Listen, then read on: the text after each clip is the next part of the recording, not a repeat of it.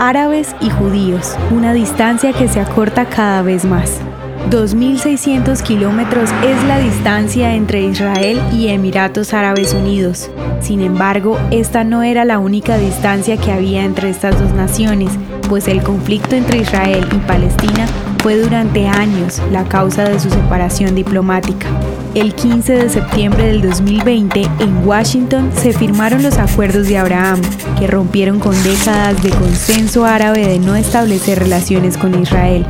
Este pacto histórico, mediado por Estados Unidos, creó lazos de cooperación comercial, turística y de inversiones entre Israel y Emiratos Árabes Unidos.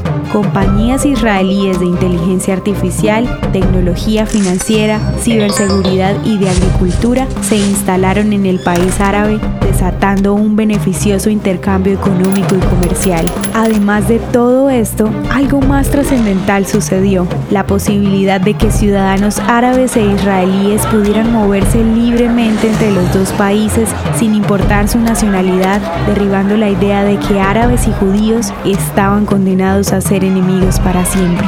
Ese mismo año, Bahrein, Marruecos y Sudán se sumaron a la lista de países árabes que firmaron acuerdos con Israel. Esto es Audio Historias de Israel si quieres apoyarnos, recuerda que puedes compartir, guardar o comentar. Estaremos agradecidos de que nos ayudes a correr la voz. El contenido original de Audio Historias de Israel fue provisto y realizado por Philos Project.